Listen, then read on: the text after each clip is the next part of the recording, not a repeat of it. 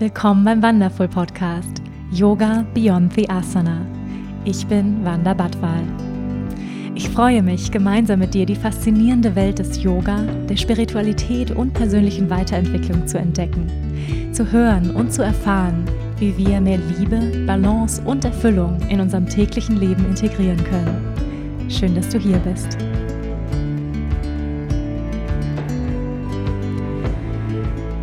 Hallo und herzlich willkommen zu einer neuen Folge hier bei Yoga Beyond the Asana, der Wonderful Podcast. Ich freue mich sehr, dass du hier bist. Ich sitze hier mit zwei sehr spannenden und außergewöhnlichen Menschen, nämlich Tanja und Dennis Katzer. Wer die beiden noch nicht kennt, dem stelle ich die beiden jetzt einmal ganz offiziell vor. Tanja und Dennis Katzer sind zwei professionelle Weltenbummler, Abenteurer von Beruf. Die beiden sind seit 1991, also seit 30 Jahren auf Reisen. Sie haben 444.000 Kilometer ohne Flüge bereist. Also das ist ungefähr so viel wie elfmal um die gesamte Erde. Und sie waren in circa 92 Ländern. Unter dem Lebensprojekt Die große Reise oder auch die 50-jährige Expedition halten Sie Ihre Erlebnisse und Erfahrungsberichte in Büchern, auf Fotos, Videos fest und geben Vorträge. Und Sie sind Botschafter von Mutter Erde. Wir sprechen heute über die Fragen und Themen, wie wird man eigentlich vom Beruf Abenteurer? Was für Charaktereigenschaften braucht man und was macht ein richtig gutes Team, was Dennis und Tanja sind? Was macht ein gutes Team eigentlich aus? Wie sieht so ein Leben aus als äh, Dauernomade, als Abenteurer um die Welt? Was bedeutet für die beiden Freiheit? Was bedeutet Glück? Was waren ein paar ihrer glücklichsten Momente und wie gehören auch Freiheit und Glück zusammen? Wir sprechen über ihre Mission, warum sie so lange auf Reisen sind und wie sie durch ihre Reisen andere Menschen inspirieren. Ich freue mich total auf das heutige Gespräch. Tanja und Dennis, ich freue mich sehr, dass ihr beiden hier seid und wir hier gemeinsam bei uns zu Hause auf der Couch sitzen. Herzlich willkommen im Podcast. Ja, danke schön für die Einladung. Wir, wir sind auch happy, da zu sein. Ja, hallo liebe Wanda, wir freuen uns auch sehr, heute dabei zu sein. Eine Frage, die ich gerne meinen Gästen zu Beginn stelle, lautet, was bewegt euch gerade? Was bewegt uns gerade? Also es bewegt mich gerade zu Hause zu sein. Ich wäre nämlich sehr gerne unterwegs. Aber die Situation, wie wir alle wissen, Corona, äh, lässt uns gerade mal da sein und ähm, ist die Zeit, dass ich auch gerade ein Buch, äh, die Zeit nutze, um ein Buch zu schreiben, bis, bis wieder weitergeht im Herbst. Äh, ja, das ist das, was mich jetzt gerade umtreibt. Was für ein Buch schreibst du gerade? Wir, eigentlich wollten wir für drei Jahre nach, ähm, nach Asien fahren. Und äh, letztes Jahr hat es uns dann, weil Corona war, äh, konnte man nicht aufbrechen. Dann haben wir uns überlegt, ah, wenn jetzt Norwegen die Grenzen aufmacht, äh, dann springen wir in unser, in unser Wohnmobil, ja, wir haben so ein Expeditionsmobil und fahren vielleicht nach Norwegen. Vielleicht sollten wir erwähnen, warum wir nach Asien fahren wollten, weil wir sind die gesamte Strecke von Deutschland bis nach Thailand mit unseren Fahrrädern beziehungsweise dann später mit E-Bikes und unserem Hund gefahren. Genau, und da wollten wir da weitermachen, wo wir aufgehört haben. Genau. Ne? Und das, da haben wir uns gedacht, da fahren wir unsere Fahrräder, also unsere E-Bikes mit, mit einem Expeditionsfahrzeug nach Asien, also nach äh, Kambodscha oder Thailand. Und dann war es eben anders, dann konnte man nicht aufbrechen und dann hat tatsächlich Norwegen die Grenzen aufgemacht. Und wir sind in unser Auto gesprungen und sind nach Norwegen gefahren und dann hat, äh, kaum waren wir in Norwegen, gingen die Grenzen wieder zu. Dann waren wir alleine in Norwegen und also fast alleine sozusagen und haben ein unglaubliches Land erlebt, eines der schönsten Länder, in dem wir je waren. Mhm. Und das war so fantastisch, auch die Erlebnisse waren so fantastisch, dass wir gesagt haben, hey, das ist, das ist auf jeden Fall eine Buchstory. Mhm. Und deswegen bin ich seit einem Jahr jetzt fast dran, das zu schreiben. Wie ist es bei dir, Tanja? Was bewegt dich gerade? Ja, sicherlich. Äh, dadurch, dass Dennis und ich eng verbunden sind, äh, bewegen uns ähnliche Dinge. Aber es bewegt mich auch, dass wenn man nicht das immer so tun kann, was man gerade geplant hat oder tun möchte, dann gibt es immer irgendwie was anderes und einen Plan B. Und den leben wir ja gerade. Mhm. Ihr habt ja ähm, einen ziemlich außergewöhnlichen Lebensstil. Euer Beruf ist es, um die Welt zu reisen. Ähm, wo viele Leute ja sagen, das ist ja, das ist ja total geil. Ähm, das ist ja, das ist ja total ähm, ja, ungewöhnlich ähm, und auch crazy, ja, wie ihr eben gerade schon gesagt habt, ihr habt, ähm, ihr seid seit 30 Jahren unterwegs, ihr macht so verrückte Sachen wie mit dem Fahrrad aus Deutschland nach Thailand, mit eurem Hund, ja, wo andere sagen, das geht gar nicht, mit dem Hund ähm, durch Asien.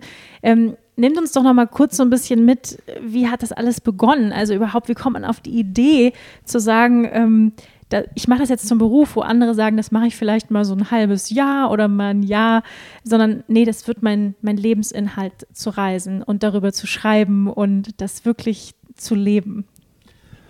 Nun, das hat sich, das, das kann man nicht planen. Ja, das, äh, das ist so ein Ding, was das Leben mitgibt, was, das, was das, wie sich das Leben entwickelt. Also ich muss es, versuche das ganz kurz zusammenzubringen, weil sonst würden wir uns tagelang unterhalten. ähm, ich war, ich musste damals war, gab es äh, die Bundeswehr noch als, als äh, da konntest du, also musstest du zur Bundeswehr, musste jeder halt gehen oder im Sozialdiensten war ich bei der Bundeswehr und ähm, habe dann gemerkt, ich bin Pazifist. Also deswegen habe ich dann die Bundeswehr, ich war Zeitsoldat, habe ich dann verlassen und bin wieder zurück ins normale, ins Anführungsstrichen normale Leben. War aber vorher, war da in einer Spezialeinheit, also in einer Eliteeinheit, Ausbilder. Und das hat mir schon Spaß gemacht, also so aus dem Hubschrauber rauszuspringen mit dem Fallschirm und die ganzen Überlebensgeschichten, die ich da gelernt habe, was später für mich sehr wichtig war ähm, oder immer noch ist, ja, diese Ausbildung für Surviving, fürs Überleben in der Natur, in der Wildnis. Und ja, und wie ich dann draußen war, dann war ich im ganz normalen Leben und äh, habe dann American Football gespielt in der ersten Bundesliga, weil ich musste irgendwo hin mit meiner Kraft und dem, der Energie und habe mich dabei sehr stark verletzt. Das heißt, also ich hatte, wir haben es jetzt nie abgedreht, also nicht abgedreht, sondern verdreht um, um 180 Grad und da war meine Sportkarriere zu Ende. Und ähm, ja, und dann hat ein Freund zu mir gesagt, fahr doch mal nach Asien. Und dann denke ich, was will ich denn in Asien? Ja, ich will Starkwindsurfen, ich will Fallschirmspringen, ich will tauchen, all die Dinge, die also so viel Spaß, die mir schon viel Spaß gemacht haben.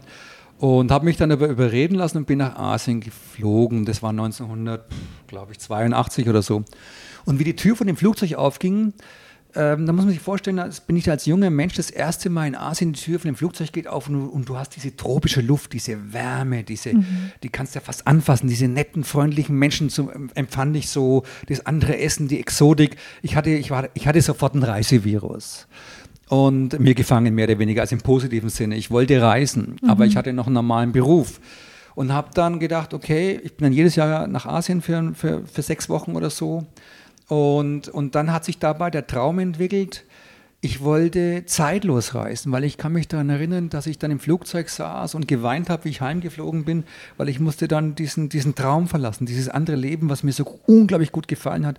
Und habe festgestellt, das Schönste im Leben ist Freiheit und zeitlos sein zu dürfen, ja, weil wir so ständig bestimmt sind hier in der westlichen Welt oder überhaupt in der Welt. Weil immer jemand was sagt, was du machen musst, Geld verdienen und äh, dieser 9-to-5-Job, was auch immer. Naja, und dann habe ich Geld gespart und äh, habe gedacht, okay, ich möchte mal länger, für längere Zeit wegreisen. Und dann wurde ich später Verkaufsleiter von, von einer großen Firma und habe dann das erste Mal richtig Geld verdient, habe das Geld nicht ausgegeben, wie andere, die haben sich dann einen Porsche gekauft oder was auch immer, haben das Geld halt verlebt und ich habe gespart jeden Monat für meinen Traum, zehn Jahre mhm. lang nahezu. Und habe dann Tanja kennengelernt. Und äh, ja, und dann habe ich zwischendurch habe ich noch Expeditionen gemacht zu Urvölkern dieser Erde. Und da habe ich das auch viel Geld ausgegeben für, fürs Reisen, aber immer noch diesen Zeitdruck gehabt. Ja, und Dennis war von Anfang an ganz ehrlich zu mir. Er hat gesagt, er hat seinen Rucksack schon nahezu gepackt und er möchte gerne auf Reisen gehen, zwei bis drei Jahre. Aber dann war es eben doch noch nicht so weit. Und ja, aus dem Kennenlernen wurde eine intensive Liebe. ja. ja. Und der Dennis hat dann irgendwann gefragt, ob ich nicht mitkommen möchte auf die Reise. Ja, und es ist so, ich war, also ich bin, ich war, ich bin zehn Jahre älter, ein bisschen über zehn Jahre älter als Tanja. Ich war 28 zu dem Zeitpunkt, Tanja. Äh, du warst zur Zeit gerade 17. Und das war schon ein großer Sprung irgendwie auch, so vom Alters her, aber du warst sehr reif. Also wir haben uns sofort verständigen können Und deswegen habe ich dann auch zu Tanja gesagt, komm, geh doch mit. Das Problem war aber, ähm, ich hatte vorher Expeditionspartner, ja, also die in dem gleichen Level unterwegs waren, wo wir dann äh, 1989 zum Beispiel eine Expedition gemacht haben zu den Kannibalen in Westneuguinea, zu den, 1988 zu den Yanomami-Indianern in Venezuela, Erstkontakt zum, zum Indianerstamm und vorher zu den Auka-Indianern im Amazonasquellgebiet, äh, wo die Indianer noch äh, wirklich Eindringlinge umgebracht haben. Und solche extremen Expeditionen und habe dann und so in dem Level wollte ich eigentlich weitermachen und dann habe ich dieses junge Mädchen kennengelernt und denke, mm, ja, ob das, ob das so die richtigen Reisen sind. Ob das die richtigen Reisen sind. Ne? Und äh, die Tanja, muss ich dazu sagen, Wahnsinns, also ich, ohne sie wäre ich, wär ich gar nicht mehr im Leben, ist, hat sich sofort als einer der oder als der beste Reisepartner herausgestellt. Aber der Punkt, das muss ich auch noch erzählen, weil du gefragt hast, wie es kommt. Es hat ja immer einen, es hat ja einen gewissen Entwicklungsweg. Ähm, und ich war, ich war da von meiner Ausrüstung gesessen, ja, in meinem Zimmer. Wir, wollten, wir, wir haben gedacht, okay, wir brechen jetzt bald auf. Und ich habe immer noch meinen Job gehabt, ja, als Verkaufsleiter. Sollte Verkaufs-, also genau, und dann hat mich ein Freund angerufen, das war mein Chef, und hat gesagt, Dennis, ich brauche eine rechte Hand als Verkaufsdirektor. Ich biete dir 150.000 ähm, Anfangsgehalt, dann eine Viertelmillion im Jahr mhm. im Jahr. Unglaublich viel Kohle. Und äh, was hältst du davon? Und dann war ich platt. Und dann habe ich gesagt, okay, Michael, ich rufe dich morgen wieder zurück. Ich spreche mal mit der Tanja. Und die Tanja hat dann gesagt, Dennis, überleg dir das gut. Wenn du jetzt in das große Geld hineinkommst, also wenn du viel Geld verdienst, dann wirst du abhängig von Geld und vielleicht auch von Macht hm. in, so einer, in so einer Position. Kluge Frau. Ja, gute, sehr gute Frau. Also das war wirklich einer meiner absoluten erst massiven Schlüsselerlebnisse. Und ähm, also überlegte das gut, weil ich gesagt habe, wir machen das nur zwei Jahre. Dann haben wir die haben mir damals eine Viertelmillion angeboten, habe ich erzählt, und hast eine halbe Million, da gab es noch 10% Zinsen auf das Geld. Das bedeutet, dass wir 50, 60.000 damals D-Mark, also wie heute wie Euro, mhm. Zinsen hatten und haben ja bloß 500 Dollar im, im, im Monat gebraucht mhm. fürs Reisen. Also wir hätten noch Geld dabei verdient ja, mit den Zinsen. Aber wie auch immer, am nächsten Tag hat er Michael wieder angerufen. Ich habe gesagt, sitzt du, Michael? Weil er hat mich vorher gefragt, ob ich sitze. Und, um das, mir das Angebot zu machen. Und er hat gesagt, ja. Und dann habe ich gesagt, du, vielen Dank für dieses Wahnsinnsvertrauen, für das Angebot. Ich werde es nicht annehmen. Ich werde mit meiner Freundin ähm, für zwei, drei Jahre um die Welt reisen und ich werde kündigen. Mhm. Und das war eine ganz, ganz große, wichtige Entscheidung in meinem Leben, die ich nie bereut habe, weil aus diesen drei Jahren äh, wurde ein Lebensprojekt. Mhm.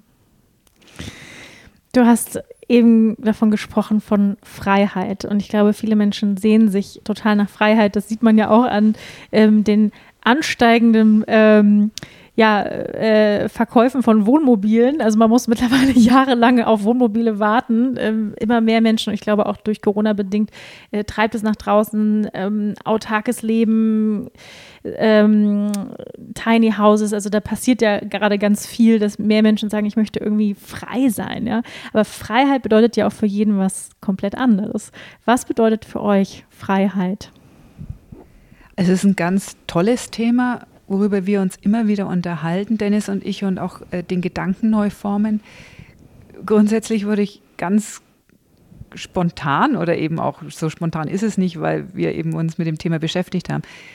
Freiheit beginnt natürlich als allererstes im Herzen. Weil irgendwelchen Regeln sind wir Menschen immer unterworfen. Selbst beim Reisen braucht man für bestimmte Länder ein Visum. Da ist man schon unfrei, weil man vielleicht nach so und so vielen Wochen ein Land wieder verlassen muss. Wir brauchen alle in einer gewissen Form das Geld, was Mensch verdienen muss.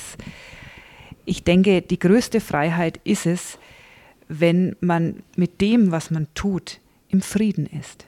Hm. Ja, das stimmt. Und wenn, für mich ist es halt auch dieses, äh, ja, also wenn ich zeitlos sein darf. Also wenn ich jetzt einfach irgendwo hingehe und selbstbestimmt, also ich bestimme, oder wir beide, Tanja und ich, bestimmen jetzt, ach, wir bleiben jetzt da ein Vierteljahr. Mhm. Oder wir bleiben auch ein halbes Jahr. Das ist natürlich eine ungeheure Freiheit, ein ungeheurer Schatz, das ist Reichtum, weil Freiheit ist für mich auch Reichtum, das ist der wahre Reichtum.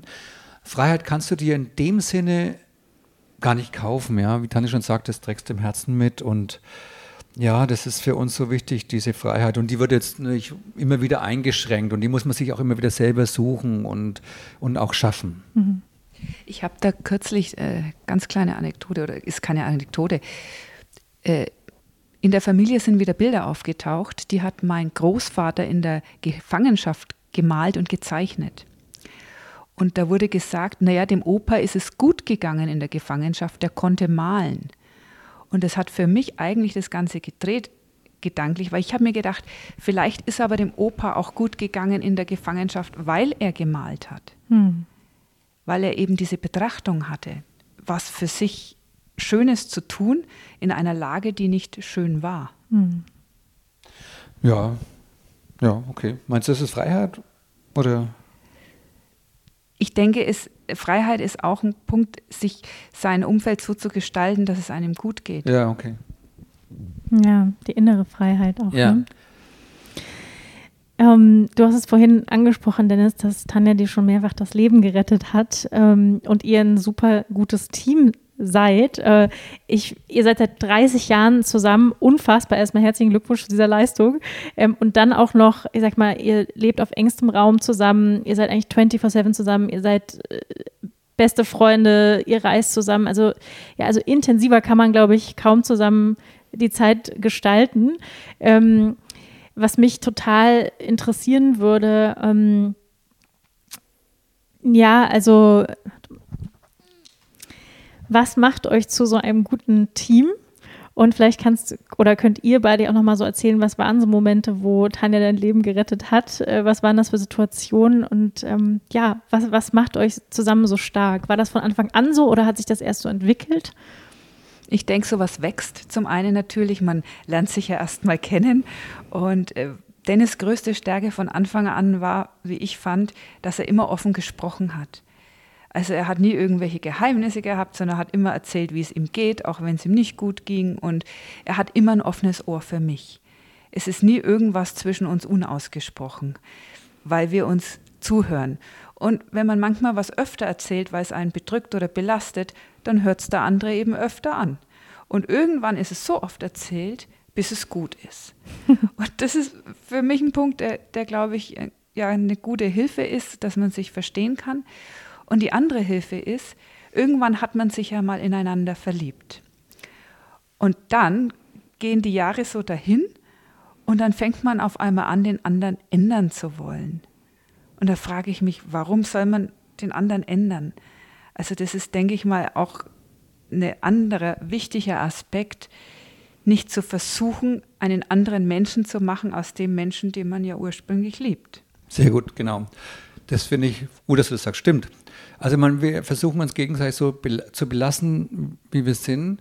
Ähm, dann ja, und äh, Wort- und Gedankenhygiene finde ich auch ganz wichtig. Ja. Also wenn wir mal Unstimmigkeiten haben, gibt es klar. Aber dann ist es ganz wichtig, auch nie was zu sagen, was man danach nicht zurücknehmen kann. Also diese Worthygiene trotzdem freundlich und lieb miteinander zu sein, auch wenn man in dem Punkt nicht 100% übereinstimmt. Mhm. Ja, und, und auch wie, also für mich ist schon wichtig, dass man dann, wenn das Problem da ist, das möchte ich nochmal für mich rekapitulieren, dass man wirklich ein Thema so weit bespricht, ja, weil oftmals lässt man es dann bleiben und das, das bleibt dann ungut in einem drin. Ja, wenn man dann unzufrieden ist mit der Aussage vom Partner oder was auch immer, dass man das wirklich ähm, aus, also ausdiskutiert nicht vielleicht heute, sondern auch morgen, dass es also nicht irgendwie als Ungutes ins, da bleibt, im Raum stehen bleibt, sondern dass wir damit, dass man weitermacht und dass man sagt, okay, mit dem Kompromiss komme ich zurecht. Unter anderem ist es auch wichtig, meiner Ansicht nach, dem, ähm, dem Partner Freiheiten zu geben. Also, wenn die Tanja jetzt malen will, dann soll sie malen. Ach, und ich fand es auch ganz toll. Ich bin ja ein großer Freund von Ayurveda. Und Dennis hat gesagt, gehe ich mit. Mhm. Fand ich schön, weil das ist jetzt nicht unbedingt Mann ein Ding, was jeder Mann gerne macht. Ja. Aber er hat dann sofort gesagt, er geht mit und ich habe gesagt, mach mal drei Wochen. Sagte, nee, mach mal sechs. ja, beim zweiten Mal habe ich gesagt, mach mal sechs, weil sechs Wochen, weil das war, ähm, ja, ich bin absoluter Ayurveda-Fan geworden und das bedeutet halt Offenheit. Und wenn du offen für Dinge bist, die man noch nicht gemacht hat. Das ist ja mhm. wichtig. Also wenn du das noch nicht gemacht hast, weißt du ja gar nicht, wie es ist. Und viele mhm. machen, Menschen machen ja vorher schon zu, weil sie sagen, oh, das, das gefällt mir nicht und das, da gehe ich jetzt nicht hin. Woher willst du wissen, dass es dir nicht gefällt? wenn du nicht dort warst. Mhm. Und dann ist es auch so halt immer dieses B und Verurteilen, was wir immer wieder, wir Menschen so gerne machen. Das ist so eine Grundgeschichte, ja. Wir sagen immer, das ist schlecht, das ist gut. Keine Ahnung, ob es gut oder schlecht ist, aber das sagen wir halt einfach mal, weil wir es gerade so weil es uns gerade so durch den Kopf geht oder weil wir es gerade so empfinden, ohne es ausprobiert zu haben. Also offen bleiben, dem Partner gegenüber Dinge zu, auch zu wagen, zu machen. Und das ist uns bis heute gut be äh, bekommen. Und ich kann mir jetzt auch ähm, nach über 30 Reisejahr, Reisejahren ähm, keine bessere, keinen besseren Partner vorstellen als dich, Tanja. Also das ist, mhm. das ist Fakt, das sage ich jetzt nicht nur hier, weil wir im Podcast sind, und das ist einfach ein großes Dankeschön an dich. Ja, und Dito, das kann ich auch sagen. und gleich die Tränen. Ich muss gleich auch sagen, das ist tatsächlich so, das sagt er ja, auch manchmal, wenn wir alleine sind. Ja, ist gut. Na, ich finde toll, ist ein toller Lebensstil. Also, ähm, Was macht Tanja so besonders als dein Reisepartner oder Partnerin? Ach, äh, tja, Ah, die Tanja ist. Ähm, du hast gesagt, sie hat dir das Leben gerettet. Das ja, würde mich ja, ja noch interessieren. Das erzähle ich gleich genau. Tanja ist, also okay, gehen wir mal zu dem Thema Leben retten. Also ich hatte, ich habe ihr erzählt, dass ich in einer Spezialeinheit bei der Bundeswehr war und ähm, das sind ja dann so die sogenannten harten Jungs. Und ähm, wir Menschen sind alle grundsätzlich mal sind wir alle Egoisten. Ja? Also es geht immer erstmal um das Eigenüberleben. Also um dich persönlich, dich selbst. Äh, als Mutter vielleicht erstmal um dein Kind, ja. Ähm, aber im Regelfall erstmal um das eigene Überleben. Und ich hatte ähm, mit, äh, ich hatte ja Expeditionen gemacht mit, mit, äh, mit Partnern, mit Freunden. Und, und dann geht es darum, dass in einer Extremsituation, also in einer Situation, wo ähm, der Löwe angreift oder äh, Kamel zubeißt, ja, du hast keine Sekunde, du hast keine Zehntelsekunde Zeit zu, äh, zu denken was jetzt mit dir passiert, wenn du in die Situation hineingehst. In dem Moment, wo du anfängst, zu, wo du nur anfängst zu denken, ist dein Partner tot oder schwer mhm. verletzt. Und gehen wir mal jetzt in, den, äh, in das äh, Industal, also den großen Vater der Flüsse, den Indusfluss in Pakistan. Wir sind also mit Kamelen durch ganz Pakistan geritten als die ersten Europäer, mit unseren eigenen Kamelen, die haben wir trainiert, hatten keine Ahnung von Kamele. Das war schon eine heiße Nummer, wie Tausend und eine Nacht, würde ich sagen. Also sehr, sehr spannend. Ich glaube, ich würde das heute nicht mehr tun. Und also jetzt in dieser Form, weil ich nicht weiß, wie sowas ausgeht. Und dann waren wir an diesem Fluss, kann mich, als wäre das gestern gewesen, daran erinnern. Und wir hatten zwei Kamelbullen in der Prumpfzeit. Und wir wussten gar nicht, was eine Prumpfzeit bedeutet für mhm. solche Tiere. Das heißt, in der Prumpfzeit ist es so, dass die Tiere völlig ausrasten. Also völlig, die haben überhaupt, die können, die, sind, die verwandeln sich total und werden extrem gefährlich. Also Kamelbullen zum Beispiel reißen die einfach den Kopf runter. Also die beißen dir in den Kopf und knacken den wie eine Nuss und reißen den Kopf runter. Oder ähm, beißen in einen Oberschenkel, weil sie halt, halt gerade aggressiv sind. Ich spreche von Kamelbullen. Beißen in den Oberschenkel und der geht äh, auseinander wie eine Guillotine. Das heißt, du hast dann zwei Teile. Ja? Das heißt, der beißt den Oberschenkel ab.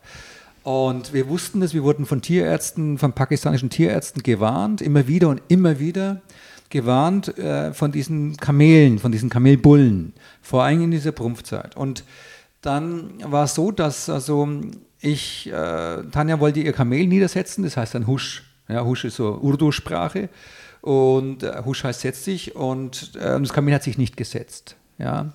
Und dann habe ich zu Tanja gesagt, du musst es aus Imbrunst sagen, so husch, ja, so richtig.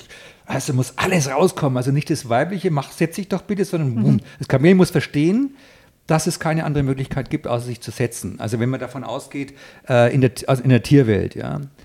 Ähm, und dann bin ich zu Tanja rüber und wollte es ihr zeigen, wie es geht. Und habe also dieses Kamelseil genommen und habe dabei, ich wusste wahrscheinlich auch nicht, das, so dass das Seil, das Nackenseil hing dann, also das Seil um den, um den Kopf, das Halfterseil, das hing dann, ähm, habe ich das Seil gepackt, nicht direkt an, am Kinn, sondern vielleicht 30 cm unter dem Kinn von dem Kamel oder 40 cm drunter. Und das Kamel hat also auf mich auch nicht reagiert und ist dann mit dem Kopf nach unten gegangen, weil es sauer war, ja, ist mit dem Kopf nach unten gegangen und hat mir in die Hand gebissen. Und zwar komplett, die ganze Hand war im Kamelmaul verschwunden. Jetzt muss man vielleicht dazu sagen, wenn ein Kamel zubeißt, das lässt nicht los. Das mhm. zwickt in die Hand und hält die Hand fest. Ja, es ist halt so, wenn das Kamel grast, dann ist es immer so, dass es an den Busch beißt und dabei äh, den Kopf so wegreißt, so wie eine Knickbewegung, ja. Und dann passt und deswegen, äh, das lässt auf keinen Fall los und ähm, zwicken ist gut ausgedrückt, ja, das beißt also heftig zu. Und äh, meine, meine Hand war in dem Moment komplett im Kamelmaul und wir wussten ja, was es bedeutet. Die Hand ist ab. Na, die ja. nächste Instanz ist dann, reißen die Kamele in der Prumpfzeit, wenn sie aggressiv sind. Es ist nicht jedes Kamel so, aber dort war es eben so. Die wurden vorher für schwere äh, Baumwollwägen fürs Ziehen eingesetzt. Ja. Also das waren spezielle Kamele. Die reißen dann den Kopf nach oben mhm. und praktisch den Menschen in dem Fall mit nach oben. Mhm. Und dann wird er nach unten geworfen, nach oben geworfen, nach unten geworfen, nach oben geworfen, nach unten geworfen und dann setzen sie sich drauf. Auf dich drauf. Und, und, das ist so genau. die Regel, was hört man auch teilweise auch im Zoo kann auch mal sowas passieren. Und dann ist, die, ist halt das Gliedmaßen ab, ja. Und in dem Moment, in, der, in dieser Millisekunde, ist, ist, wie das passiert ist, ist Tanja dem Kamel Kamel mit beiden Händen ans, ans Maul gesprungen. Ja, also richtig ans Maul. Wir sprechen von einem Tier, was 1,2 Tonnen wiegt ungefähr. Mm. Ist den Bullen ans Maul gesprungen, hat sich mit beiden Händen an die Unterlippe von dem Maul vergriffen, damit das Kamel den Kopf nicht hochheben kann und mir die Hand abreißen kann. Das war äh, einfach eine Ad-Hoc-Entscheidung. Und damit war das dem Kamel zu schwer. Eine Hand, also ich hatte mein, meine Hand im Maul mhm. und die rechte Hand, also war die linke Hand, die rechte Hand hat an der Oberlippe gezogen, ja, weil ich wollte das Maul wieder aufmachen. Und die Tanja hing mit beiden Händen an der Unterlippe von dem Kamel. Und äh, dann war es dem Kamel eben einfach zu schwer, da zwei Menschen dran zu haben und versuchte nachzubeißen. Mhm. Und beim Nachbeißen habe ich die Hand rausreißen können. Mhm. Und äh, deswegen habe ich die Hand heute noch. Manni war dann für ein halbes Jahr geschädigt. Ich habe dann für ein halbes Jahr, hat einen Nervenkanal erwischt. Ich hatte eine bruchsichere Uhr. Da konnte ein Zahn nicht durchgehen, also der Reißzahn, sonst wäre der nämlich auch durchgegangen. Und ähm, ja, und dann war der Nerv geschädigt von meiner Hand. Aber nach einem halben Jahr habe ich das habe ich die Hand wieder gespürt und, äh, wir haben dann weitergemacht. Du hast dann noch gesagt, äh, brech mal ab, ne? Und dann habe ich gesagt, du pass auf, du kannst gerne, geh nach Goa, ruh dich aus, was auch immer, ich ziehe das jetzt durch. Und das, ich, mein Gott, das würde ich für heute wahrscheinlich auch nicht mehr machen, aber wir haben dann die Expedition durchgezogen und mhm. das ist zumindest nicht mehr passiert. Wow. Also eine sehr, sehr mutige Frau bist du, Tanja. Ähm, ne, zu der Frage, was macht Tanja so besonders auch als Reisepartnerin? Ähm, ich finde ja, das klingt ja häufig so romantisch, ne? dieses Expo Expedition und ähm, auf Reisen sein. Und ich glaube, viele stellen sich das auch romantisch vor. Ähm, ja, wir haben jetzt gerade mal so eine kleine Geschichte, mal so einen kleinen Tester bekommen, was das auch bedeuten kann, ähm, nämlich in extreme Gefahr auch zu kommen. Ähm, und was mich total interessieren würde, was sind besondere Fähigkeiten, die man braucht? Ähm, du hast ein bisschen von deiner Geschichte erzählt ähm, beim Militär ähm, als ähm, äh, Springer aus dem Flugzeug raus. Also es gehört unheimlich viel Mut dazu. Was sind andere Fähigkeiten, die man braucht, um Abenteurer zu sein? Also das ist eine, also du musst schon Multitask drauf sein. Du musst viel, es sind viele Begabungen, ich weiß es nicht, die, die man, ja, die man drauf haben sollte. Also du musst ein guter Vertriebsmann sein. Ja. Es nützt nicht, du kannst als Maler, du kannst der beste Maler der Welt sein. Wenn du dein Bild nicht verkaufen kannst, dann bleibt es einfach in der Ecke stehen. Also es ist nämlich ganz wichtig, auch ähm, sein, sein Abenteuer zu verkaufen. Mhm. Ja.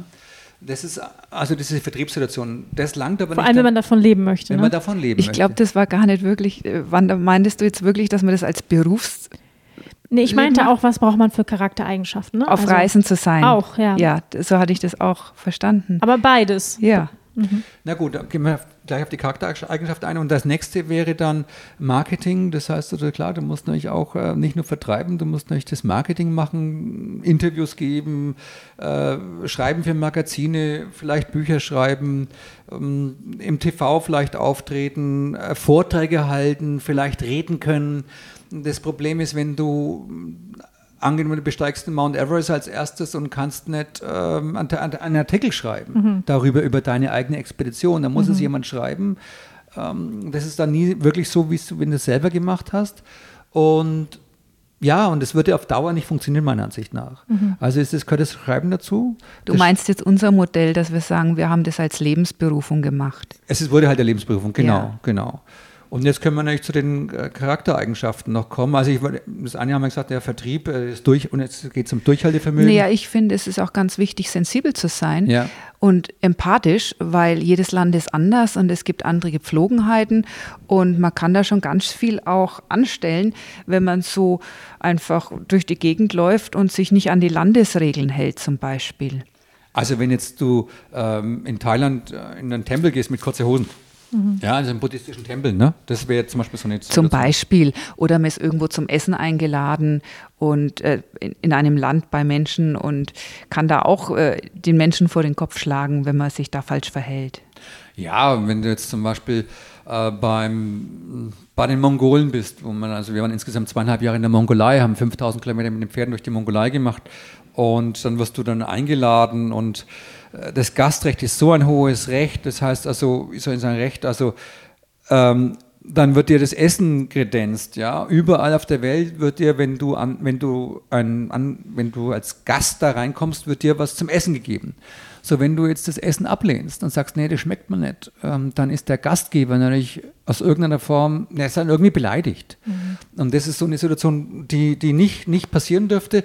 Auch in der Mongolei hat man uns dann, das war so eine lustige Geschichte, da haben die uns dann äh, sitzt so eine Reihe, ja, also sitzt so, sitzen vielleicht so eine Jurte, ist so das, dieses Zelt, da sitzen dann vielleicht 20 Männer drin und Frauen, so der, und dann haben die eine, so eine uralte, ranzige Schüssel, die, die haben ja nichts zum Waschen da ist noch der Fettrand dran oder was auch immer, da kommt dann äh, irgendein Getränk rein, vielleicht Buttermilch ran. Ja, vergorene Pferdemilch. Oder vergorene, oh. vergorene, Pferdemilch und dann geht es so rein, Glied auch der alte Opa, der mit seinem Bart, der hängt dann da rein und dann kommt das Ding zu dir und wenn es dann ein bisschen empfindlich bist, dann musst du dich vielleicht überheben, übergeben, aber einmal hatte ich Blutsuppe, hatten wir Blutsuppe bekommen und zwar ist es also eine Suppe, ähm, äh, Wir brauchen keine Details. Naja, gut, das kann man ja sagen, es ist einfach Blut und äh, wird gekocht, es gerinnt dann bis zu einem gewissen Grad in Verbindung mit Wasser und dann sind lauter Arterien drin. Das heißt also, die Adern, die werden dann geschnitten wie Nudeln und dann kriegst du dieses zu essen.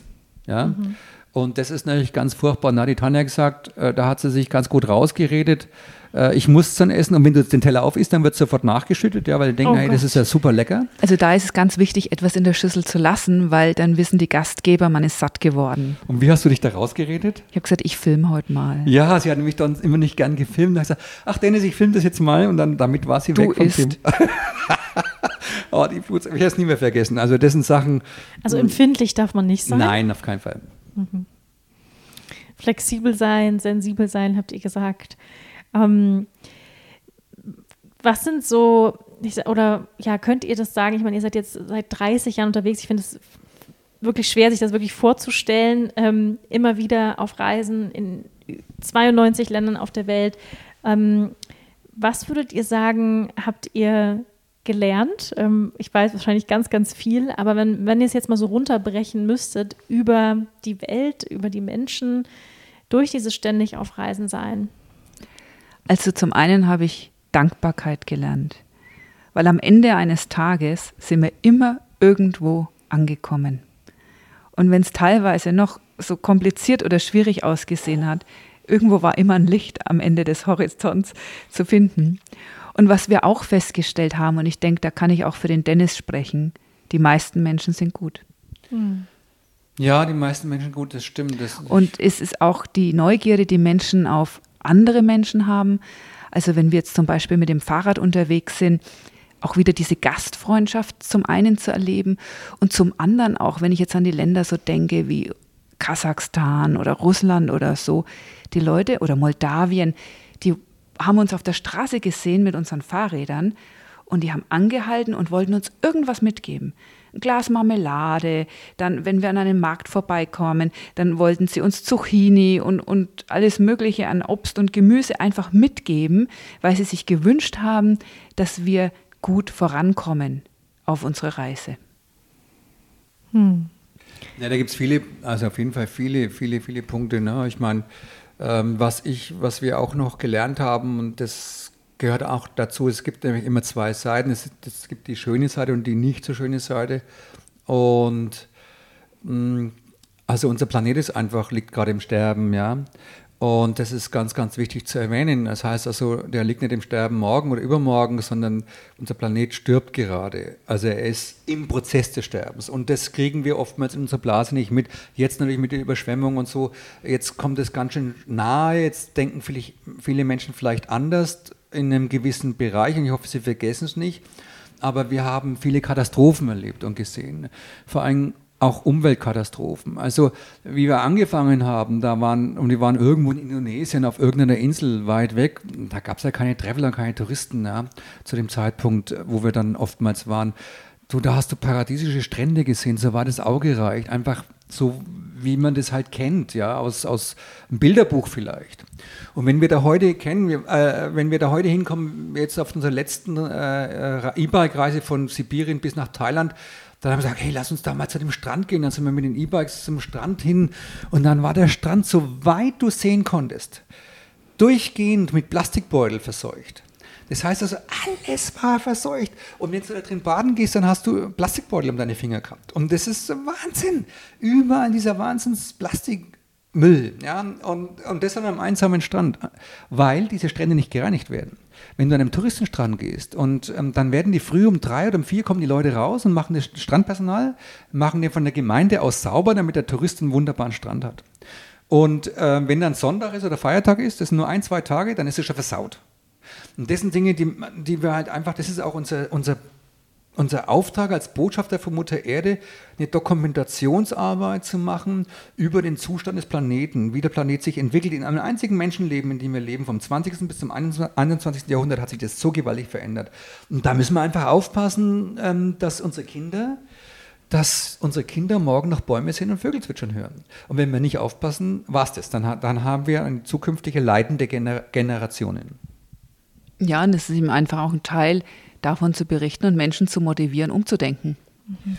Na ja, klar, ich meine, das ist das Schwierige ist ja auch, wenn man davon ausgeht, dass wir natürlich der ein oder andere im Luxus lebt oder in Deutschland lebt ja nahezu jeder im Luxus, selbst wenn er glaubt, er hat keinen Luxus, dann ist es immer noch im Vergleich zum Inder, der halt einen Dollar in der Woche verdient, Ne? Und solche Leute gibt es immer noch, die nichts haben, die von der Hand in den Mund leben. Wenn jetzt da Corona kommt in Afrika, dann haben die keinen Job mehr, dann haben die nichts zum Beißen. Das heißt, die verhungern mit ihren Kindern. Und dann ähm, ist es halt für mich immer so, wenn wir zurückkommen nach Deutschland und sagen, manch, hey, auch Freunde von uns, die, die wirklich dann jammern und, und sagen, ach, das ist schlecht und dies ist schlecht. Nein, bei uns ist es nicht schlecht, bei uns ist es hervorragend. Mhm. Ich liebe wahnsinnig gerne in Deutschland und es ist ein immer noch sicheres Land und wenn das, wenn das Deutschland anfängt, nicht sicher zu werden, dann muss man sich mal überlegen, wie es in anderen Ländern parallel mhm. dazu läuft. Ja. Also da gibt es das Ding, das Thema ist endlos, würde ich sagen. Ja. Du hast gerade so gesagt, es ist auch wirklich ein, sag ich mal, Inhalt eurer eurer Mission. Ähm, da würde ich gerne ein bisschen drüber sprechen, weil ihr sagt, es geht euch nicht nur darum, reisen, um zu reisen, sondern wie reisen wir. Ne? Ja. Und ihr reist ja ohne Flugzeug. Also ihr, legt, möglich, ja. ihr legt Wert auf Nachhaltigkeit. Ihr möchtet Botschafter sein, wirklich auch von, von Mutter Erde ähm, dokumentieren. Ähm, könnt ihr ein bisschen was zu eurer Mission erzählen? Also wirklich auch dem, dem Sinn dieser Reise.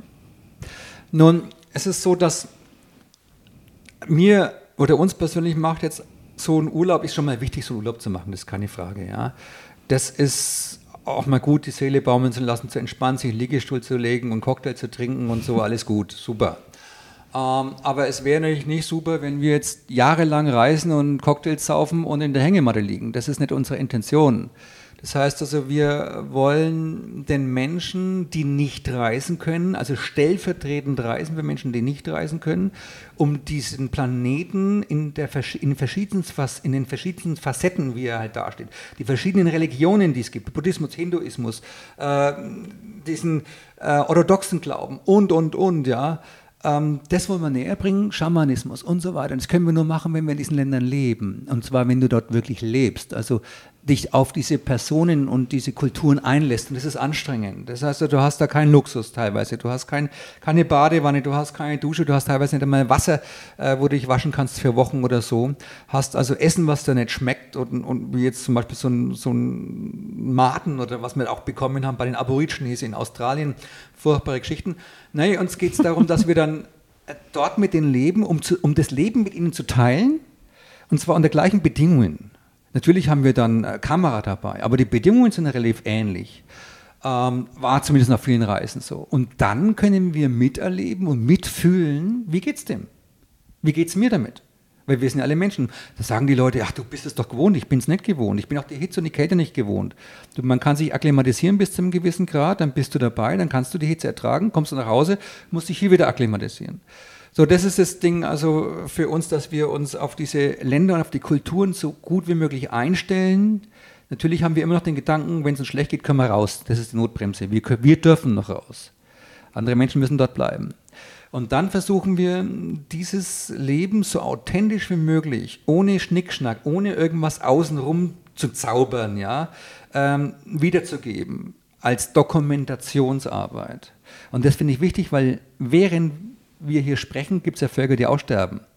Und in meinem Expeditionsleben oder in unserem, äh, in unserem Expeditionsleben sind schon Völker, die wir besucht haben, die gibt es gar nicht mehr. Hm. Und ähm, jetzt habe ich die teilweise dokumentiert. Also es ist zumindest noch schriftlich da und zumindest bildmäßig noch da. Also wollen wir auch was schaffen für die Nachwelt. Das ist eine hm. große Aufgabe, die teilweise ultimativ anstrengend ist, aber auch äh, sehr, sehr rewarding, also sehr erfüllend, ja, hm. befriedigend, würde ich sagen. Ja, vielen Dank, dass ihr beide das macht, stellvertretend für viele, viele Menschen. Ähm, du hast vorhin gesagt, so Menschen, Tanja, du hast gesagt, ähm, etwas, was du gelernt hast, ist, Menschen sind gut, was ich eine total schöne Aussage finde, weil man ja manchmal, wenn man in diese Welt schaut, äh, verzweifeln könnte und denkt, äh, nee, sind Menschen nicht, ja, oder sie sind vor allem egoistisch getrieben. Ähm, was waren so Länder, das würde mich total interessieren, wo ihr das Gefühl hattet, da sind die Menschen glücklich? Willst du was sagen? Das ist, ich finde, eine schwierige Frage. Sehr schwierig. Aber, ja. ja, aber ich, lass uns mal darauf eingehen. Das ist, was ist Glück? Wie will man Glück definieren? Das stimmt. da müssen wir nochmal anfangen. Genau, viele Menschen sagen, die wir so kennen, die kommen von Asien zurück, sagen, ach, die Menschen in Asien sind glücklich. Mhm. Die haben nicht viel, die lächeln immer. Das ist so das Land des Glücks, das Land des Lächelns. Vielleicht ähm, eine tiefe Zufriedenheit, eine Ausgeglichenheit. Vielleicht lass es uns so formulieren. Also ich habe festgestellt, Menschen, die wenig haben, mhm. ja, ähm, die wenig Besitz um sich angereichert haben, die erschienen mir in sich selbst zufriedener, als Menschen, die Reichtum, in Anführungsstrichen Reichtum haben. Das fängt ja schon an, äh, wenn jetzt die Tuva-Nomaden, das ist ja so ein Rentiernomaden in der Nordmongolei, da waren wir, haben wir mit denen überwintert. Ähm, und da hat der erste Sohn vom Schamanen, kam das erste Moped rein, ja. In die tiefste Taiga, das erste Moped. So, jetzt war der erstmal glücklich mit dem Ding. Und klar, weil er jetzt der Erste ist, der so ein Moped hatte und da rumfährt und dann der Chef ist vor allen seinen anderen ähm, Kameraden, hm, Nomadenkameraden. Jetzt geht sein Moped kaputt, das ist schwerst unglücklich. Ja? Das, was ich damit sagen will, hast du Besitz, dann willst du den Besitz erhalten und tust alles dafür, um den Besitz zu erhalten. Sei es ein Moped, sei es, sei es eine Waffe, mit der du dann plötzlich besser schießen kannst als der Pistole oder Quer und der andere hat nur einen Pfeil und Bogen. Ähm, und dabei kann es sein, und das meine ich jetzt als Metapher, dass du das Leben verlierst. Dein Ursprung oder des Lebens, das Glück, das Lebensglück. Und dann muss ich auch auf mich selber aufpassen. Ja, mittlerweile haben wir Haufen Kameras und Drohne und, und, und, und um das alles zu dokumentieren, dann passe ich natürlich auf diese Ausrüstung auf. Früher hatte ich das nicht, ich hatte keine Kameras. Da bin ich auch losgereist mit so einem kleinen Ding. Und, das sind wir wieder beim Thema Freiheit. Ja, ich glaube, das liegt ziemlich nah beieinander, Glück und Freiheit. Unbedingt abhängig voneinander, das Glück und Freiheit. Und, und jetzt passe ich halt darauf auf und bin bis zu einem gewissen Grad unfrei. Und wenn es mir mhm. jemand stiehlt, mir ist in der Mongolei einmal mein Smartphone gestohlen worden, bin im Bus eingestiegen, Smartphone, ne? meine, wir wissen, was die Smartphones mittlerweile können. So, jetzt clownst du dein Smartphone, dann bist du plötzlich abgeschnitten von der Welt mhm. in der heutigen Zeit. Und da war ich schwerst unglücklich, kann man sagen. Hätte ich aber nie ein Smartphone gehabt, wäre ich da einfach so gereist, dann, hm, dann wäre mir das nie passiert. Also das ist eine Frage, die kann man, glaube ich, gar nicht so beantworten oder so, wie ich es jetzt gerade versuche vielleicht. Ist auch die Frage vielleicht, ob man das nicht länderspezifisch, sondern einfach menschenspezifisch sehen Sehr kann. Gut, genau. Weil das Glück liegt ja in jedem persönlich. Ja. Und ja, ich bin ja sehr begeistert von, von deinem Yoga, was du mhm. magst und kommunizierst und auch ähm, das Yoga nicht auf der Matte, ja. Mhm. Und das hat ja auch viel mit Glück zu tun und Glückseligkeit und Zufriedenheit und das kann, denke ich mal, jeder Mensch in jedem Land in einer gewissen Weise für sich finden. Aber ich möchte vielleicht noch auch, äh, das stimmt, du hast recht, und wenn jetzt wir nochmal länderspezifisch darauf eingehen, also wo ich am glücklich, wo ich persönlich am glücklichsten war, ja. dann war das, wie ich mit der Tanja, wir haben Australien durchquert, das war jetzt, das klingt jetzt irgendwie komisch, aber es war halt so, es war ein Weltrekordlauf, wir sind von, äh, von Nord nach Süd mit Kamelen gelaufen, also von Perth nach Boom durchs Outback Und vom Indischen Ozean zum Pazifischen Ozean. Also eine Doppelkontinentdurchquerung zu Fuß mit Kamelen, mit unserem Zeugs, was wir dabei hatten. Also nur das, was du zum Leben brauchst. Wir waren also sehr reduziert auf das absolute Notwendige. Und wenn ich dann abends am Lagerfeuer saß, nach einem 30 Kilometer, 40 Kilometer Lauftag und äh, habe das Feuerholz gesammelt und habe dann in den Sternen, Sternenhimmel geguckt und ich meine, das war das Urglück, ja. Äh, es war einfach das Urglück zu fühlen, wie wir uns vereint haben mit der Wüste, mit Mutter Natur, mit Mutter Erde. Wenn du eins wirst mit allem, was ist, das werden wir hier in Europa ganz schlecht, weil wir durch unser Haus, durch unser Auto, mit allem, was wir um uns haben, getrennt sind. Wir mhm. sind immer getrennt, getrennt von dem Außen. Das Außen gehört aber zum Innen. Also wenn man das als eine Einheit sieht, so wie ich das jetzt sehe und fühle, dann bin ich jetzt hier, ich bin jetzt hier zufrieden, aber ich bin nicht urglücklich, mhm. wenn ich da bin. Und ich könnte jetzt hier auch sein und könnte in den Bergen leben. Ich glaube, da kann man kann es überall finden. Man muss nicht ins Ausland gehen. Man kann es überall finden in der Natur. Und so ist es für mich, wenn ich draußen bin. Und in Australien im Outback hatte ich, ähm, ja, hatte ich für, für, für Jahre das Urglück in mir gefühlt und würde sagen, dass ein Teil meines Herzens in, in der Wüste lebt. Mhm. Ja, auch wenn ich jetzt drüber spreche, ich spüre sofort mhm. wieder die Vibes, diese, diese Ruhe. Weißt du, wenn du, wenn du Ruhe hörst, wenn du keine Pollution hast, also, also Sound, also Lautstärke oder, oder lichtmäßig, oder wenn du auch keine bösen oder was auch immer Menschen um dich herum hast, ich meine nicht immer böse Menschen, einfach Menschen, wenn du nur du bist und die Natur, wow, das ist der, das ist der Hammer. Mhm. Für mich ist das das Glück. Mhm. Was ist es für dich, Tanja, so oder was war vielleicht auch ein Moment auf eurer Reise, der besonders bewegend, berührend für dich war? Also wenn du jetzt mal so einen rausnimmst, der jetzt so spontan kommt. Also während Dennis gesprochen hat, da hatte ich tatsächlich diese australische Erde sehr stark vor mir und ich habe mich teilweise wirklich auch auf den Boden gelegt und habe mich ganz nah unserer Mutter Erde gefühlt. Äh, jedes Land hat ja auch äh, zum gewissen Maß eine andere Schwingung und eben auch mit den Tieren zu sein. Wir waren ja da mit unseren Kamelen unterwegs. Das waren dann andere Kamele wiederum. Und da hatten wir eine sehr tiefe innige Beziehung und ja, ich, ich kann hier ganz klar sagen, was mich sehr, sehr glücklich macht, ist einfach draußen in der Natur zu sein und mit Tieren. Und natürlich immer schön, wenn ich da auch meinen Dennis dabei habe. Danke dir. Aber wie war das? Wir, wir, haben doch mal, wir waren doch mal äh, für lange Zeit im moldawischen Kloster. Da hast du doch dann auch mit diesen Nonnen im Garten gearbeitet. Wie war das für dich eigentlich? Das hat mich auch sehr glücklich gemacht. Das war die Gemeinsamkeit, äh, im Garten zu arbeiten. Ja. ja. Es ist, ich denke auch, äh, wenn wir über Glück sprechen, es ist für mich auch im Moment zu leben. Und meistens ist es ja auch bei diesen Tätigkeiten, wenn man läuft oder wenn man eben eine Tätigkeit im Garten macht oder beim Yoga, da ist man ja sehr stark im Moment. Mhm. Ja, Würdet ihr, also du hast es gerade schon so schön angesprochen, ähm, dass dieses sag ich mal, auch langsame Reisen, ja, langsamere Reisen mit Rad oder man bleibt länger an einem Ort oder beim Wandern oder beim Gärtnern, ähm, dass das meditativ ist, dass man da wirklich total achtsam wird? Auf Absolut. jeden Fall. Absolut, ja, ja. Ich meine, es gibt ja die Meditation des Gehens mhm. und, und ich, äh, jetzt lass gehe ich noch mal kurz nach Australien zurück, weil das so prägend war. Wir haben natürlich auch viele Länder, äh, sind mir gelaufen, aber da jetzt, äh, war das so ein Schlüsselerlebnis für mich. Ich bin die ersten 2000 Kilometer gelaufen und hatte dann an Sponsoren gedacht und an, an irgendwas, was schiefgelaufen ist und habe das aus meinem Kopf nicht rausgebracht. Ja.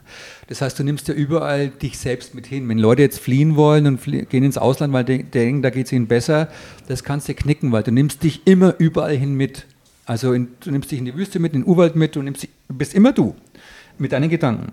Und das ist es. Und ich hatte wirklich 2000 Kilometer gebraucht, um mich frei zu laufen. 2000 Kilometer. Das heißt also, wir sind über ein Jahr gelaufen, bis mein Kopf, bis ich im Kopf frei wurde und bis dann der Gedanke, also bis ich, bis ich auch Gedankenlosigkeit hatte, bis ich einfach laufen konnte, ohne an irgendwas dauernd zu denken oder mir dauernd irgendwelche Gedanken über die Schultern gerannt sind und mir irgendwas ins Ohr geflüstert haben.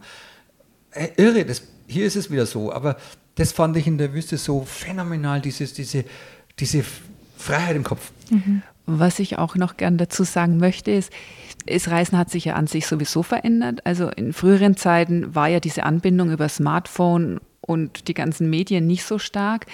Und da Gar hat, nicht gab es das. Da hat es kürzer gedauert, anders zu träumen. Also ich habe nach normalerweise so ungefähr drei Monaten, nach, wenn, ich, wenn wir dann mal in Deutschland waren und war dann wieder mit dem Dennis unterwegs, nach drei Monaten habe ich wieder angefangen, anders zu träumen. Das denke ich, hängt auch sehr viel damit zusammen, dass man eben beim Laufen anders verarbeitet, mehr Zeit hat für die Dinge, die man tut und nicht dieses 360-Grad-Funktionieren hat. Mhm. Und da, äh, da stimmt, und was, was für mich auch so ein unvergessliches Erlebnis war, weil wir Menschen haben ja, können ja gar nicht mehr in die Ruhe kommen. Ja? Wir haben ja dauernd, wir, wir, wir haben ja die Social Medias angesprochen und das ist, glaube ich, für viele, äh, das ist schon fast eine Krankheit aus meiner Sicht, wenn Leute dauernd in dem Ding rumhängen und nicht mal fünf Minuten das auf die Seite legen können. Ja, ähm, wir waren mal auf den Andaman im Golf von Bengalen. Das ist eine Inselgruppe zwischen Indien und Thailand. Äh, so 180 Inseln, glaube ich, oder so. Und da hatten wir einen Kontakt gemacht zu, äh, zu den Charawas, das ist ein Urvolk, das war damals ein sehr gefährliches Urvolk. Und der, ähm, der erste Kontakt, äh, wir waren beim zweiten Kontakt und ähm, der hat dann nicht mehr funktioniert, weil die indische Regierung dann einen Teil dieser Menschen erschossen hatte. Das war ganz dramatisch für uns. Und äh, ich meine, das war dann ein, ein Jahr später. Ne? Und äh, da wollten wir halt mit denen am Land leben, ging, hat dann nicht funktioniert, war zu gefährlich. Und dann sind wir auf eine Insel gegangen. Und da gab es nichts. Kein Strom, kein Handynetz, gar nichts. Damals sowieso kein Handynetz, ja. Und dann saß ich da und habe gedacht, ja, was mache ich jetzt mit meinem Tag und habe ein Feuer angezündet am Strand. Und, und letztendlich saß ich da zwei Wochen an diesem Feuer. Und das habe ich Tag und Nacht betrieben, dieses Feuer. Und bin dann wieder raus und war ich irgendwie, so habe ich mich so wie der Herr dieses kleinen Feuers gefühlt. Mhm. Und das werde ich nie vergessen. habe auch nie darüber geschrieben. Das war so eine intime Situation zwischen mir und dem Feuer. Und das war, und mir wurde es nicht langweilig. Wir haben da an diesem Feuer gekocht, wir haben an dem Feuer gesessen und wir haben den Strand, äh, waren halt, haben an diesem Strand gelebt.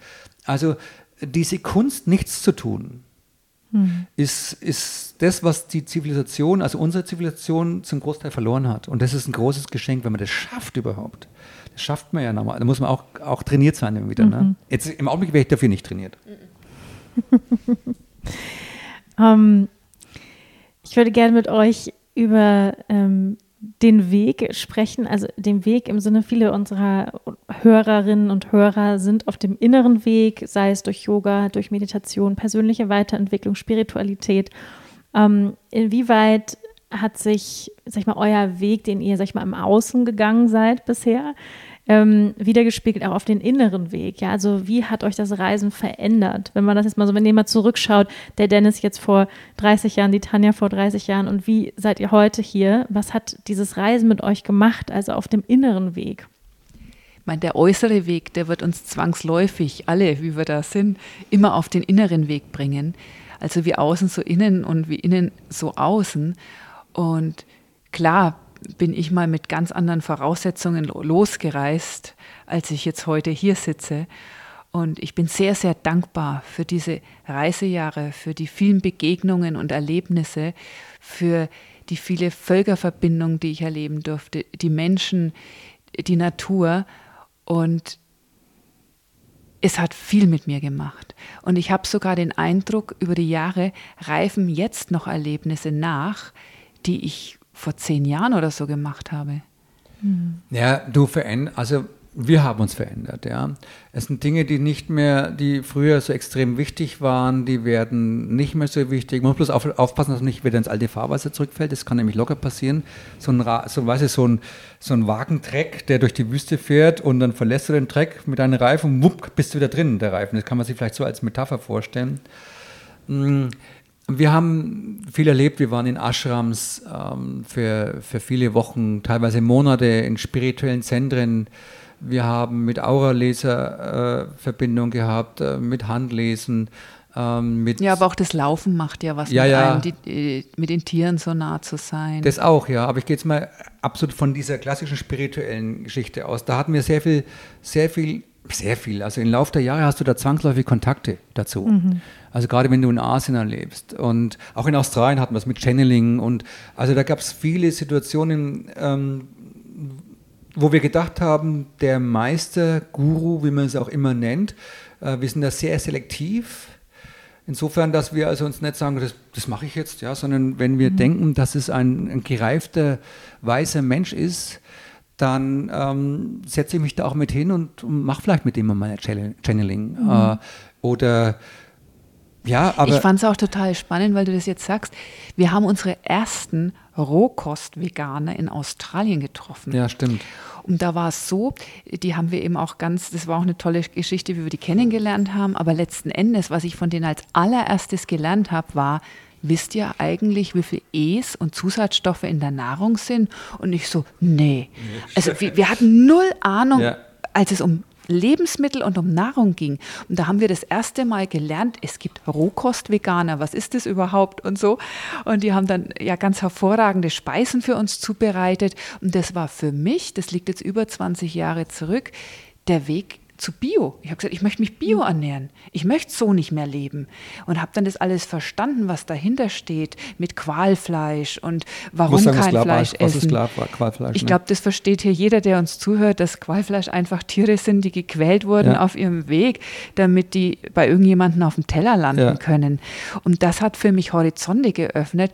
Und ich denke, das ist was, was beim Reisen oder auch wenn man bewusst durchs Leben geht, automatisch passiert. Man kann sich da von anderen inspirieren lassen, was für sich an Bord nehmen und dann diese Wege gehen. Also diese, diesen Pfad verlassen, von dem du sprichst, dass man halt so einen alten Kahn fährt und immer in der gleichen Spur hm. und dann eben eine neue Spur wählen und sagen, hey, das ist spannend, das ist schön, das ist im positiven herzensbereichernd.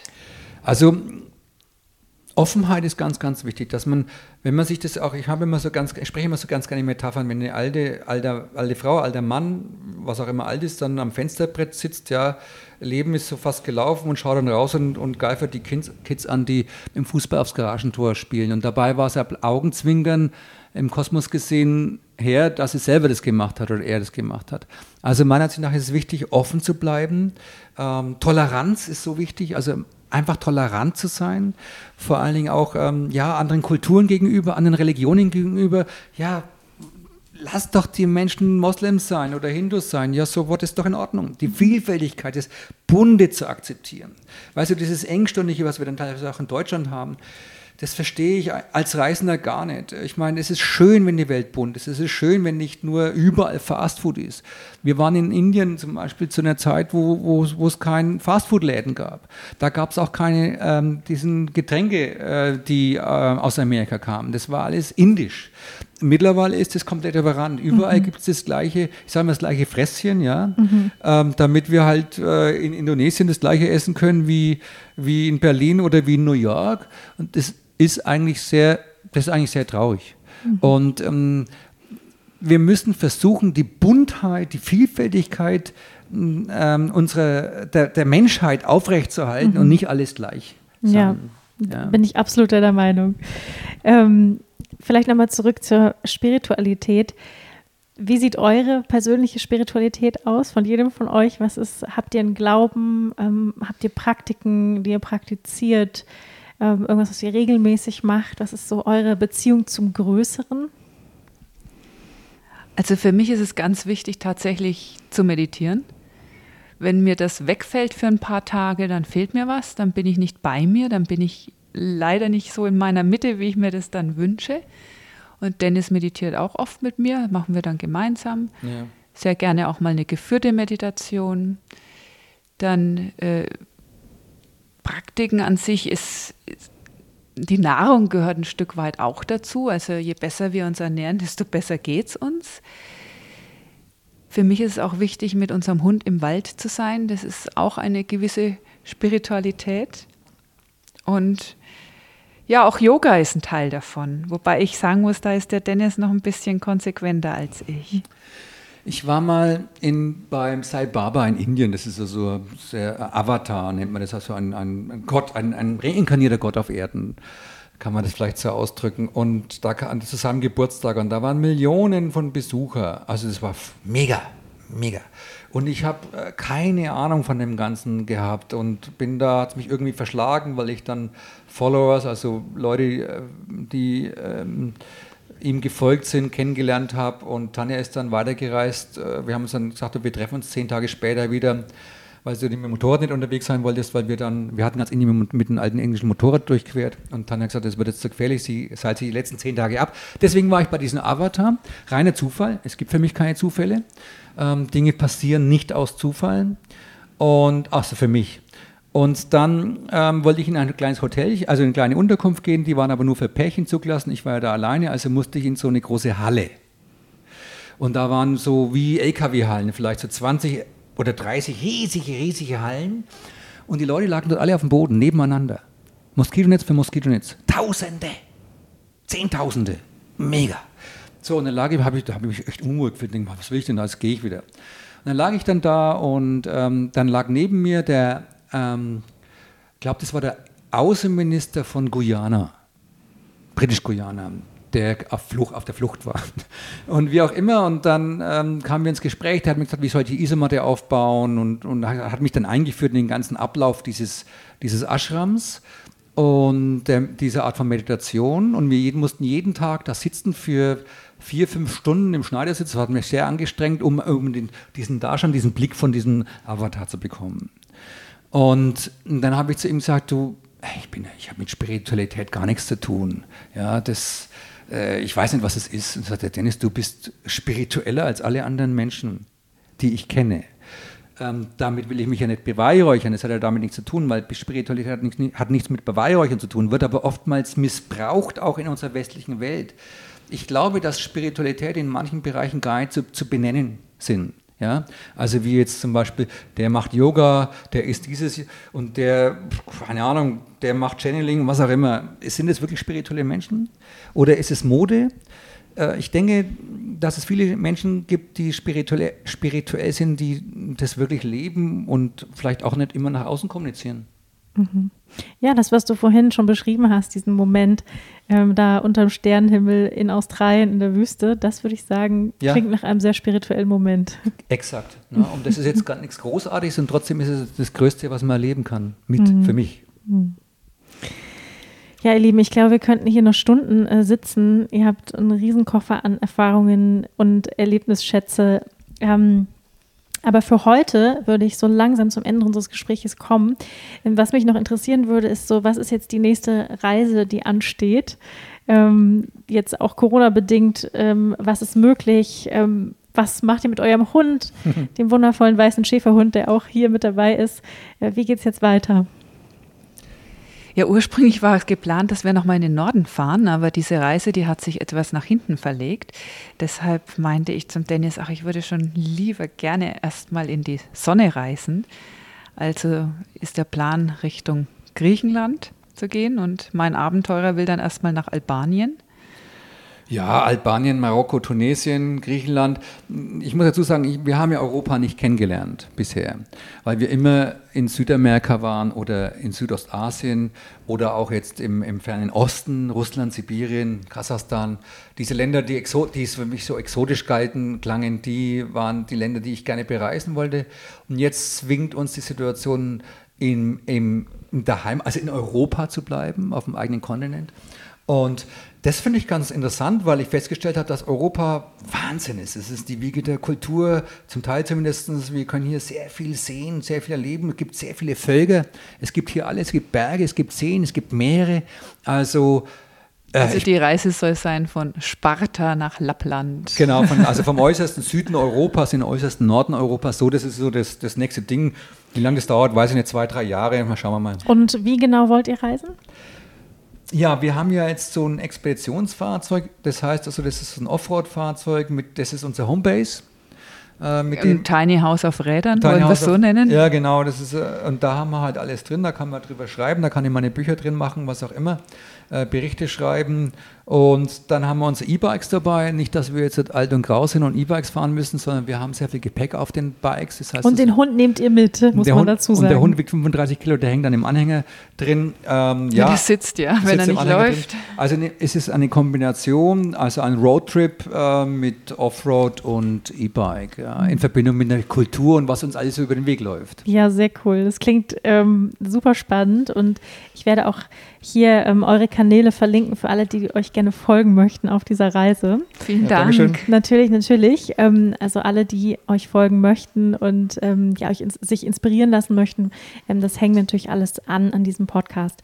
Ähm, zum Schluss, da habe ich noch zwei Fragen. Erste Frage, wir haben vorhin kurz beim Essen darüber gesprochen, dass ähm, viele Menschen so ein bisschen die Einstellung haben, ja, Reisen, das mache ich dann irgendwann, wenn ich in Rente bin.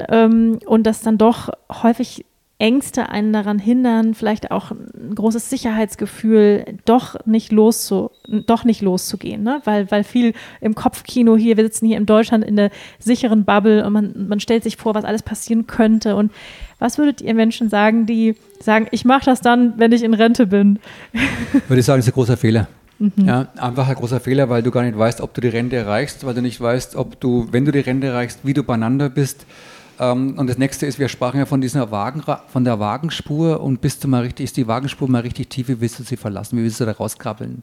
Also umso früher damit äh, mal anfängt und äh, desto besser. Und wenn die Menschen sagen, kann ich nicht wegen Job, wegen so, wegen diesem und jenem, du kannst. Ja? Mhm. Du es kannst, muss ja nicht sofort komplett um die Welt sein, nee. sondern es kann auch mal zum Beispiel ein Wochenende im Klettergarten sein. Naja, das will ich gar nicht sagen, sondern es kann auch mal sein, kündige halt einfach mal den Job, spar mal was, kündige den Job, mal was wagen, mhm. ja, mal rauszugehen, weil nur wenn du, äh, wenn du deine Spur verlässt, also wenn nur wenn du dein, ein, dein Schema verlässt, dann wirst du Neues erleben und ich weiß es aus eigener Erfahrung, das inspiriert zu wiederem Neuen. Und manchmal kommt man ganz woanders raus, als man glaubt, als geglaubt hat. Plötzlich hat man einen anderen Beruf. Ja? Mhm. Oder lernt einen, anderen lernt nicht einen anderen Partner kennen, um Gottes Willen, sondern einen Partner kennen, wenn du alleine bist. Ja? Mhm. Also wichtig ist, machen, mhm. nicht davon sprechen.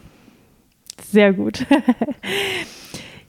Eine letzte Frage, und zwar, wenn ihr die Möglichkeit hättet, ähm, jetzt hier vor der gesamten Menschheit nochmal eine Rede zu halten, ja, und ihr sagt, ich habe hier äh, drei wichtige Botschaften für die Menschheit. Ähm, ihr wart viel auf Reisen. Wir haben heute über Sterben des Planeten gesprochen, über gute Menschen, über glückliche Menschen. Was wären so ja, drei Learnings oder die jetzt so spontan kommen von dir, Tanja, von dir, Dennis. Ähm, ihr könnt jeder gerne drei sagen.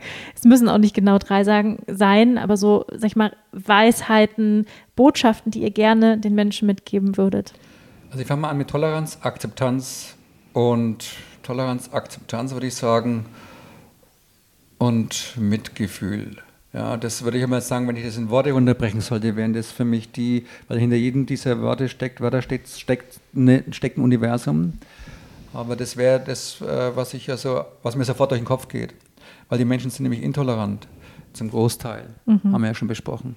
Ja. Naja, und ich würde sagen, und nicht empathisch. einfach, dass wir alle miteinander wirklich auf unseren Planeten achten, ja.